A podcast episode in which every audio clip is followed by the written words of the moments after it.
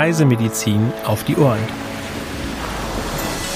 Ihr Podcast mit aktuellen und wissenswerten Informationen aus der Reise- und Impfmedizin.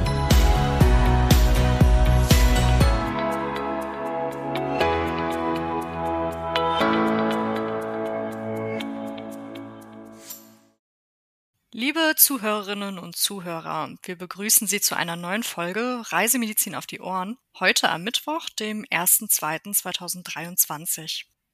Meine Kollegin Dr. Sandra Wittek und ich, Helena Schmidt, freuen uns, dass Sie heute wieder mit dabei sind. Genau, Helena, und ein herzliches Willkommen auch noch einmal von mir. Das Dengue-Fieber hat derzeit einige Länder im Griff, insbesondere auf dem amerikanischen Kontinent. Daher geht es heute in unseren aktuellen Meldungen tatsächlich nur um Dengue. Ja, genau. Und wir schauen hier als erstes auf die Situation in Bolivien. Seit Anfang des Jahres wurden dort bereits mehr als 6700 Verdachtsfälle und drei Todesfälle gemeldet. Presseberichten zufolge ist das Departamento Santa Cruz im Osten des Landes besonders betroffen. Im letzten Jahr wurden circa 14.700 Verdachtsfälle gemeldet.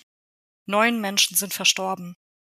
2021 wurden rund 9.000 Fälle registriert und es gab zwei Todesfälle. In Mexiko wurden seit Anfang des Jahres bereits circa 2100 Erkrankungen gemeldet. Das sind etwa dreimal so viele wie im Vergleichszeitraum des Vorjahres. Im letzten Jahr wurden etwa 59.500 Verdachtsfälle verzeichnet. 53 Menschen sind verstorben. Besonders betroffen war die Yucatan-Halbinsel. Im Vergleich zum Vorjahr hatten sich die bestätigten Infektionen und die Todesfälle landesweit etwa verdoppelt. Weiter geht es mit Venezuela. Mit circa 550 Erkrankungen seit Beginn des Jahres haben sich die Fallzahlen im Vergleich zum Vorjahr etwa verdoppelt. Im letzten Jahr wurden etwa 11.400 Erkrankungen gemeldet. 18 Menschen sind verstorben. 2021 wurden circa 5900 Verdachtsfälle registriert und es gab acht Todesfälle. Und zuletzt schauen wir noch auf ein Land außerhalb Amerikas, nämlich Singapur, bleiben aber, wie bereits angekündigt, beim Denguefieber. Da es in Singapur keine terminierten Regenzeiten gibt, ist ganzjährig mit einem Übertragungsrisiko zu rechnen, das nach stärkeren Regenperioden ansteigt. Seit Beginn des Jahres wurden bereits mehr als 830 Fälle verzeichnet, etwa doppelt so viele wie im gleichen Zeitraum des Vorjahres. Im vergangenen Jahr wurden circa 32.200 Infektionen und 13 Todesfälle registriert. Das sind die zweithöchsten Fallzahlen, die bisher in Singapur registriert wurden. 2021 wurden circa 5.300 Fälle verzeichnet. Wie immer gilt beim Denguefieber, um eine Infektion zu vermeiden, achten Sie auf einen guten Schutz vor den vorwiegend tagaktiven Überträgermücken.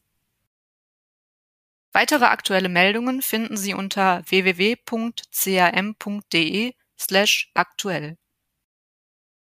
Und auch unser Reisemedizin-Spezial von dieser Woche hat das Thema Denguefieber. Helena, worum geht es denn da genau? Es geht hier speziell um die Dengue-Situation in Nepal. Dort haben die Dengue-Fälle seit dem Monsun ein Rekordniveau erreicht. Bis zum 31. Oktober 2022 meldete das nepalesische Ministerium für Gesundheit rund 46.800 bestätigte Fälle mit 52 Todesfällen, die alle sieben Provinzen und 77 Distrikte betrafen. Hierbei wird die Zahl der Fälle sicherlich stark unterschätzt, da Tests nur durchgeführt werden, wenn die Zahl der weißen Blutkörperchen weniger als 4000 pro Mikroliter und die Zahl der Blutplättchen weniger als 100.000 pro Mikroliter beträgt. Der Volltext des Reisemedizin Spezial steht CRM-Kunden im geschlossenen Mitgliederbereich zur Verfügung. Loggen Sie sich dort bitte mit Ihren Zugangsdaten ein. Den entsprechenden Link finden Sie in den Show Notes. Sandra, du hast jetzt noch eine Meldung aus der CRM-Fortbildungsabteilung, richtig? Ja, genau. Und zwar möchten wir Sie noch einmal an unsere beiden Webinare mit praktischen Fallbeispielen zum Thema Hauterkrankungen in der Betriebsmedizin erinnern. Beide haben jeweils einen Umfang von 90 Minuten und werden mit je zwei CME-Punkten zertifiziert.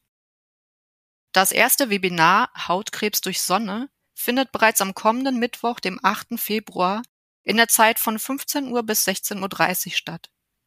Das zweite Webinar Handekzeme dann am Mittwoch, dem 22. Februar, ebenfalls in der Zeit von 15 Uhr bis 16.30 Uhr. Falls Sie zu den genannten Terminen verhindert sind, ist das kein Problem. Sie haben auch die Möglichkeit, die Aufzeichnung anzusehen, die im Nachgang zehn Tage lang zur Verfügung gestellt wird. Einen Link zu weiteren Informationen und Anmeldemöglichkeiten haben wir Ihnen in den Shownotes hinterlegt. Und zum Abschluss kommen wir nun noch zum Frage- und Antwort-Special. Hier geht es dieses Mal um sehr junge Reisende. Helena beantwortet nämlich die Frage, ab welchem Alter dürfen Babys eigentlich in einem Flugzeug mittransportiert werden?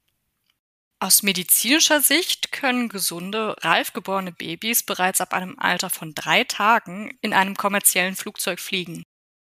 Die IATA, also die Internationale Assoziation der Fluggesellschaften, rät hingegen dazu, Säuglinge erst ab der zweiten Lebenswoche fliegen zu lassen. Seitens der einzelnen Airlines variieren die Angaben zum Mindestalter. Sie gestatten einen Flug mitunter schon ab einem Alter von 48 Stunden. Bei den meisten Fluggesellschaften jedoch ist das Fliegen ab einem Alter von ein bis zwei Wochen erlaubt. Dennoch sind bei Flugreisen mit Neugeborenen verschiedene Risiken zu berücksichtigen.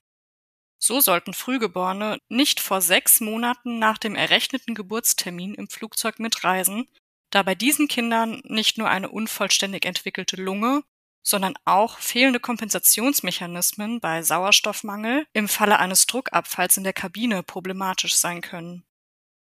Da die Sauerstoffsättigung im Flugzeug grundsätzlich geringer ist als am Boden, sollte die Flugtauglichkeit bei Kindern mit chronischen Lungenerkrankungen, angeborenen Herzfehlern oder Anämie zunächst ärztlich abgeklärt werden. Eine pädiatrische Beurteilung ist auch bei Fieber, Mittelohrentzündung und starkem Schnupfen empfohlen. Ja, vielen Dank, Helena, für diese wichtigen Informationen. Liebe Zuhörerinnen und Zuhörer, das war es für heute von uns. Wir sagen vielen Dank für Ihr Interesse. Abonnieren Sie gerne auch unseren Newsletter CRM Spot, um auch per E-Mail über aktuelle Meldungen und Themen informiert zu werden. Zur Anmeldung gelangen Sie unter www.cam.de slash newsletter. Für Anregungen und oder Fragen senden Sie uns gerne eine E-Mail an info.cam.de. Ja, auch von mir ein herzliches Dankeschön fürs Zuhören. Wir freuen uns, wenn Sie auch beim nächsten Mal wieder mit dabei sind und wünschen Ihnen bis dahin eine gute Zeit.